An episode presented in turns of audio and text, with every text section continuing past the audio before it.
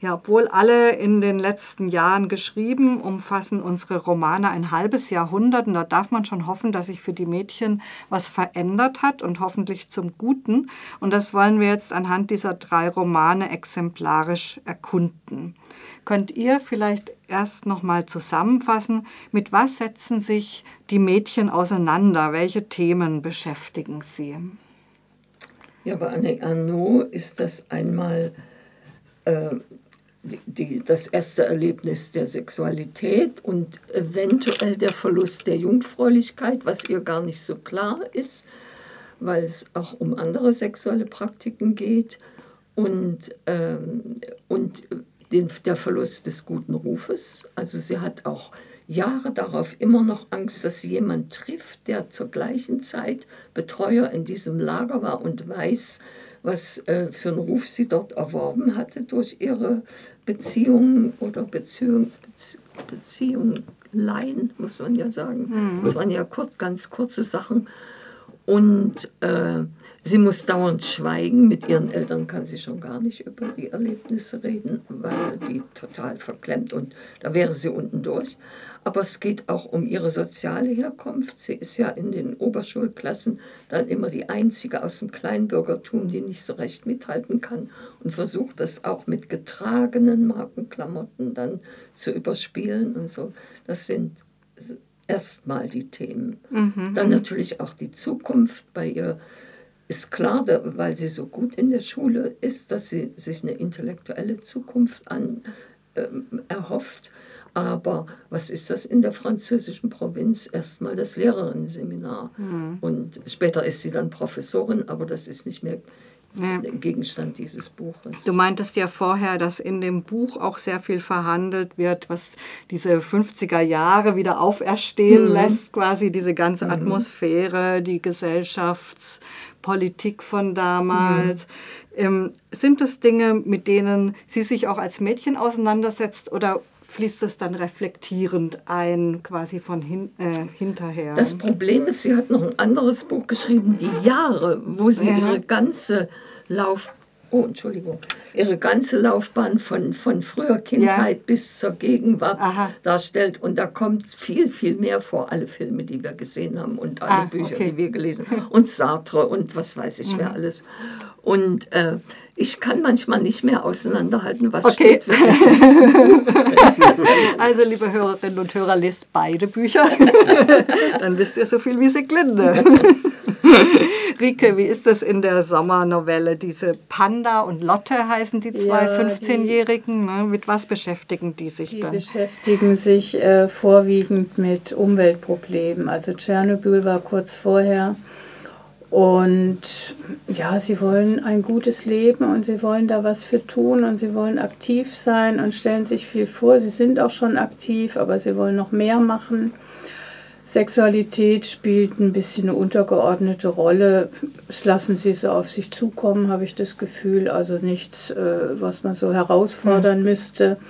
Aber Lotte hat sich ja dann verliebt und das wird auch sehr dezent äh, behandelt, auch unter den Mädchen untereinander.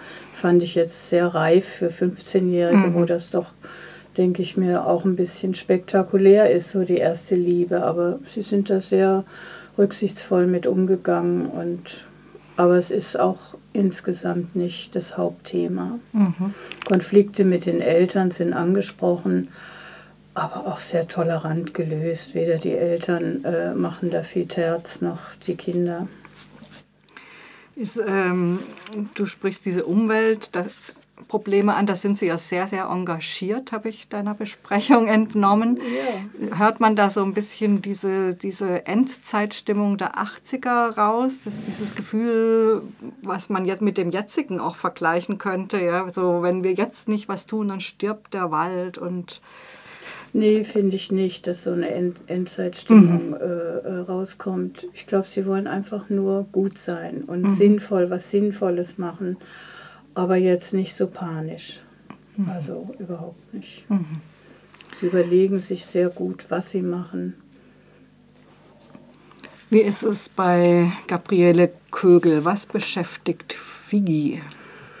Ich denke, Figi ist eine einfach ganz normale, moderne Jugendliche. Äh, also, und ich glaube, da ist auch dieses Patchwork-Familiendasein, äh, ist da, gehört genauso dazu wie ähm, Mitschüler mit Hijab oder einen schwarzen Mitschüler, der dann auch Ärger mit Nazis hat, ja, weil sie ihn wegen der Hautfarbe angreifen mhm. und zusammenschlagen. Äh, es sind so ein bisschen, natürlich kommt da Facebook vor, Chatten, äh, auch damit Unsinn machen und so. Ich würde sagen, das ist ein ganz normaler, das kriegt sie ganz gut hin. Das ist so ein, nix, es ist auch nichts besonders Aufregendes jetzt in diesem Buch beschrieben, sondern es ist der, ich glaube, so schon eine relativ normale Realität einer ganz normalen heutigen Jugendlichen. Mhm. Spielt das in Wien eigentlich? Oder? Also ähm, spielt es in der Stadt? Es spielt in der Stadt, aber die Stadt wird nicht genannt. Mhm. Mhm, mh. Es ist anzunehmen, dass es, es könnte Wien sein. Mhm. Frau Klögel kommt aus Wien. Du hast zum Beispiel dieses, ähm, den Hijab angesprochen, also dass sie, weil eine Freundin den trägt, dann auch mal eine Weile damit rumläuft. Ist das mehr so eine Spielerei oder setzt sie sich mit Religion zum Beispiel auseinander? Das ist eine Spielerei. Also das ist so eine Möglichkeit aufzufallen, das ist eine Möglichkeit, sich auch zu verbergen. Das hat auch manchmal Vorteile. Die Freundin, äh, sie redet auch mit ihrer Freundin drüber, ja. Das ist, oder, und das ist natürlich auch Provokation, ja. Mhm. Wie ist es denn mit diesem Thema Erwachsenwerden? Ähm, ist das was, was die Mädchen bewusst beschäftigt, womit sie sich auseinandersetzen? Also ich kann vielleicht gleich anschließend, mhm. würde ich sagen, nicht in dem, zumindest nicht in dem Sinne, dass sie überlegt, was sie jetzt für einen Beruf ergreift oder mhm. so. Das taucht, mhm. glaube ich, einmal so in einem Nebensatz an, dass sie, glaube ich, was konnte sie sich vorstellen, Tierärztin oder irgendwas mhm. konnte, konnte sie sich vorstellen. Aber es spielt da eigentlich keine Rolle. Ja. Also mhm. was eine Rolle spielt, ist natürlich erste sexuelle Erfahrung. Das äh, spielt ja auch in die Richtung. Mhm. Jetzt erwachsen werden, mhm. ja. Äh, alles schon mal das ist natürlich jetzt anders als in den 50er mhm. Jahren, die haben schon alles zumindest mal gesehen, ja, weil die mhm. natürlich mal ein Porno gesehen haben mhm. und so weiter, ja.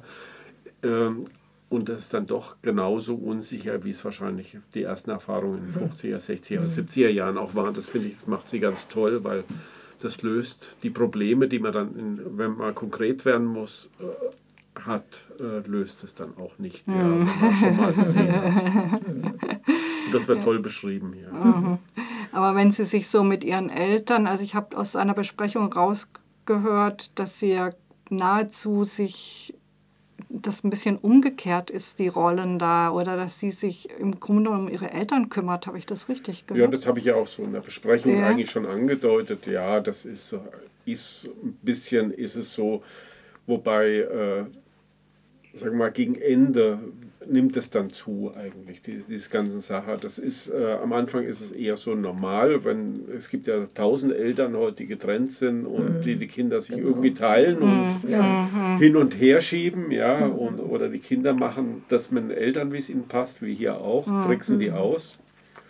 Und am Ende wird das wird hier ein bisschen, sagen wir mal, ein bisschen dicker aufgetragen. Ja. Mhm. Ich verrate es jetzt nicht alles, okay. was da. Also das mit der Mutter, mhm. dem haben die Hörer auch mitgekriegt, mhm. Hörerinnen auch mitgekriegt, ja, ja. dass da äh, ein neuer Mann ins Leben tritt. Mit dem Vater passiert nochmal Und die Katze in den Schrank kommt. ähm, aber da solche Gedanken macht sie sich nicht, dass sie auf keinen Fall so werden will wie ihre Eltern oder unbedingt so werden will wie ihre Eltern oder. Das also, dass sie nicht wie ihre Mutter werden will, das schon auf das alle Fälle. Und der Vater ist eigentlich auch, der, nein, das, das, kommt schon raus, dass mhm. sie nicht so werden will wie okay. ihre Mutter. Das ist vielleicht auch eine Parallele, die sich vielleicht auch mhm. durchzieht, je mhm. nachdem, durch alle Bücher. Mhm. Ja, ja. Rike, bei, in der Sommernovelle hast du ja gesagt, die haben solche Auseinandersetzungen, zum Beispiel, sie werden plötzlich gesiezt, mhm, sie ja. werden Tante genannt. Ja, das fand ich sehr schön beschrieben mit dem Siezen. Das hat sie fast erschrocken, weil sie gedacht haben, also jetzt äh, müssen wir dann erwachsen sein, wenn wir gesiezt werden, dann wird es ernst, so mhm. ungefähr. Aber sie haben natürlich auch solche Widersprüche, dass sie so ganz mutig von zu Hause wegfahren. Sie werden von ihren Müttern an den Bahnhof gebracht und das machen sie alles ganz cool. Die Verabschiedung, die Mütter selber schon gar nicht mehr so cool. Und dann kriegen sie aber doch mal Heimweh, äh, wenn sie da jetzt äh, da arbeiten. Aber ich glaube, dieses Erwachsenwerden, das äh, merkt man am meisten, dass sie so Standpunkte suchen, Standpunkte zur Umweltzerstörung, Standpunkte zur Religion. Panda wollte gerne äh, Messdienerin werden, das ging nicht, weil das Mädchen nicht ermöglicht wird. Und dann hat sie gesagt, das kann nicht richtig sein, mit dieser Religion stimmt irgendwas nicht oder zumindest mit dieser Institution Kirche stimmt was nicht. Mhm. Und sie war jetzt noch nicht ausgetreten und hat noch nicht die letzten Konsequenzen gezogen, aber damit hat sie sich beschäftigt. Das mhm. wird wohl irgendwann kommen, so denkt sie. Also zu verschiedenen Punkten zu rauchen. Rauchen wir oder rauchen wir nicht? Äh, was bedeutet das? Und, und äh, sollen wir uns da anpassen, wenn das alle machen? Also solche Geschichten äh, gehen ihnen durch den Kopf. Standpunkte finden, das ist, glaube ich, das Thema. Mhm. Mhm. Ja, die Annie, die will auf gar keinen Fall werden wie ihre Eltern. Die sind ihr zu kleinbürgerlich beschränkt, mhm. rigide. Sie muss eher gucken, dass sie da durchkommt, denn autoritär sind sie natürlich und haben die Gewalt über sie und haben das Geld und schicken sie in ein Nonneninternat. Und äh, bei den Familiengeburtstagen kommt die ganze Verwandtschaft und hat eben Themen, die sie nicht interessieren und finden die Annie auch komisch, dass sie in der Schule so eifrig ist und, und mhm. alles macht und viel lernt und sich und schon äh, Literatur liest. Also Belletristik, äh, klassische Literatur und so. Und die versucht einfach nur da durchzukommen mhm. und, und nicht aufzufallen. Mhm. Und mhm. Äh, die Hoffnung äh, hat sie sicher auf später, aber die werden gar nicht so ausgesprochen. Mhm. mhm. Ja. Sie muss ja auch eine Klassenschwelle überschreiten. Ne? Ja. Das ist ja. ja auch eine Aufgabe, die gar nicht so einfach ist. Nein. Wir haben schon ähm, Liebe und Sexualität ist schon mehrfach hier angeklungen. Ich würde aber jetzt gerne noch mal äh, drauf eingehen, weil es ist schon, denke ich, ein großes Jugendthema. Durch alle Zeiten ist das einfach ein großes Jugendthema. Und mich würde da besonders noch mal interessieren, wie informiert sind denn die Mädchen in euren Büchern und wie offen wird über Sex gesprochen. Zum Beispiel da bei Annie Arnaud in den 50er Jahren. Wie viel weiß sie eigentlich vorher, bevor sie sich in dieses äh, Abenteuer da stürzt? Ja, gar nichts. Gar nichts. Ja, gar nichts. Aber sie schreibt natürlich als jetzt äh, als reife Frau, die alles weiß. Mhm. Und sie nimmt auch gar kein Blatt vor den Mund. Natürlich in Hochsprache, aber sie redet auch, wie die Wäsche und die Laken äh, danach aussehen und so. Also das sind Details, die äh, man vielleicht gar nicht unbedingt wissen will. aber, aber das, äh, das hat sie als junges Mädchen gesehen und sich gemerkt. Aber sie kann es nur jetzt beschreiben. Ja. Damals hat man über sowas gar nicht richtig geredet. Sie weiß ja nicht mal mehr genau, äh, ob sie wirklich defloriert worden ist und merkt, äh, erfährt es erst später, mhm. dass trotz dieser drei Blutstropfen in der Wäsche äh, das gar nicht vollzogen worden ist. Und, mhm. Also sie weiß im Grunde gar nichts. Gar nichts. Und sie kann auch, das hast du schon gesagt, sie kann hinterher mit niemand sprechen, auch nicht mit einer Freundin? nein, so? weil, weil äh, nein, sie muss immer so tun, als wäre sie genauso unschuldig wie die anderen. Mhm. Sie ist zum Beispiel dann als Au pair mit einer Klassenkameradin äh, in, im gleichen Ort in England äh, und äh, ja, die führen da das Leben von zwei unschuldigen Teenagern. Mhm. Sie muss es immer verbergen. Mhm. Mhm. Ja, und da habe ich doch schon Hoffnung, dass es in den 80er Jahren anders ist, Rike, in der Sommernovelle. Ja, es wird sehr dezent behandelt. Also ich denke, sie sind sehr aufgeklärt. Aber zwischen Theorie und Praxis ist eben doch ein Unterschied. Und sie möchten jetzt vielleicht äh, mal wissen, wie das nun wirklich ist. Panda ist so ein bisschen weiterentwickelt als Lotte, aber nun hat sich Lotte verliebt und Panda guckt da so ein bisschen zu und beobachtet das, wird aber überhaupt nicht zudringlich und sie sprechen da nicht drüber und Lotte lebt da ihr Verliebtsein mit dem Praktikanten, wird dann nachher enttäuscht, weil da so eine Studentin dazwischen kam und der Julian sie wahrscheinlich auch so ein bisschen benutzt hat oder gespielt hat mit mhm. ihr. Und sie war da viel zu naiv für und äh, war dann natürlich sehr enttäuscht, als es nicht das war, was sie sich gedacht hatte. Eine gute Freundschaft, die nach diesem Urlaub weiterlebt und so, das war nicht so. Und dann erst haben sie drüber gesprochen, aber nicht in Einzelheiten. Also Panda hat mal ganz bescheiden gefragt, was war denn jetzt zwischen euch? Und dann hat sie nur gesagt, äh, zu viel. Also was sie eben auch bewegt hat wahrscheinlich. Aber sonst ist das, äh, läuft das sehr, sehr locker so. Also sie reden nicht darüber, wie es speziell war jetzt mit Lotte und dem Praktikanten, aber sie wünschen sich, dass sie da Erfahrungen machen. Aber so richtig so kichernde, flüsternde überhaupt Teenager nicht. und so sind überhaupt die überhaupt nicht. Ich fand das alles sehr reif. Mhm. Auch, also ich weiß nicht, man würde da, glaube ich, drüber sprechen in dem Alter. Mhm. Das hat mich so ein bisschen äh, befremdet, Mhm. Dass sie da so rücksichtsvoll sind. Ja, damit sind wir, glaube ich, im Jetzt angekommen. Da, da, wird, da wird mehr gesprochen als gemacht, hat man den Eindruck. Ja. Ja, Das trifft, glaube ich, zu. ja. Aber ähm, es wird viel gesprochen. Äh, also ist auch hier in diesem Buch natürlich, weil das auch so, äh, gibt ja so viele Spracherfindungen. Es gibt natürlich für, auch für männliche und weibliche Geschlechtsteile also hier auch ein paar großartige neue Erfindungen, ja, also die man noch nicht gehört. Ja.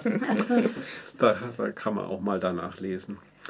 Ähm, nein, äh, eigentlich ist es eine ganz normale Jugendgeschichte äh, auch. Sie wird erstmal enttäuscht. Der erste Freund, der will nicht mit ihr, sondern mit ihrer Freundin. Und äh, dann wird mal geknutscht und so. Das wird alles ganz nett beschrieben. Und dann gibt es auch die erste Bettszene. Und äh, die ist dann auch, aber die ist wirklich, also das finde ich, macht die Frau Kögel ganz toll, dass sie dann einfach auch darstellt, wie unsicher die beide eigentlich sind. Ja, er hat ein bisschen Erfahrung, sie gar keine, ja, und dann müssen die das dann doch, trotz, obwohl sie alles schon mal wissen und gesehen haben, müssen sie es dann doch irgendwie hinkriegen und es ist dann nicht alles schön, ja, und beim zweiten Mal ist es schon viel besser. Aber du hast ja gesagt, dieses ganze Wissen hat ihnen nicht. Und hilft ihnen dann nicht. So Die, irrsinnig viel weil in der Praxis hilft es dann nicht so viel weiter. Ja. Äh, Ein bisschen vielleicht. Ähm, mich würde da zu dem Thema auch nochmal ähm, das Literarische interessieren. Und zwar ähm, jetzt mal speziell zu diesem Thema Liebe, das kann man ja auch auf die unglaublich verschiedensten Arten ähm, literarisch in Worte fassen.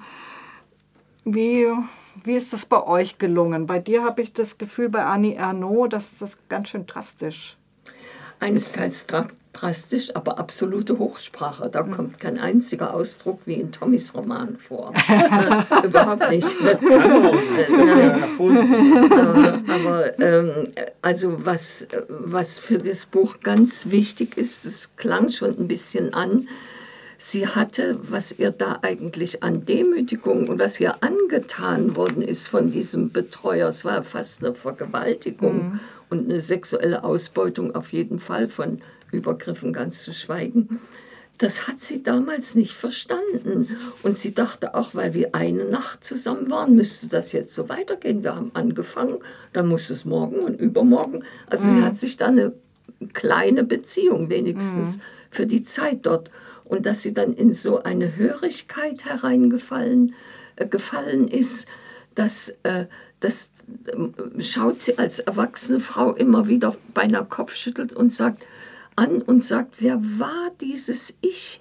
Der dann, der war Lehrer und in Rouen und äh, als sie dann dort studiert hat, ist sie immer die Straße entlang gegangen, um ihn noch mal zufällig vielleicht zu treffen.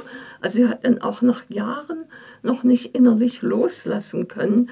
Wie, wer war das, dieses Mädchen und wie konnte ich so sein und das nicht wahrnehmen, was da eigentlich äh, los war? Also, weil wir ja gerade bei dieser literarischen Umsetzung sind, ist es dann wie so ein etwas Grübelndes, umkreist sie quasi so ihr Thema immer wieder von anderen Richtungen Ja, aber oder, nicht grübelnd, sondern eben, äh, es ist oder empört? Oder?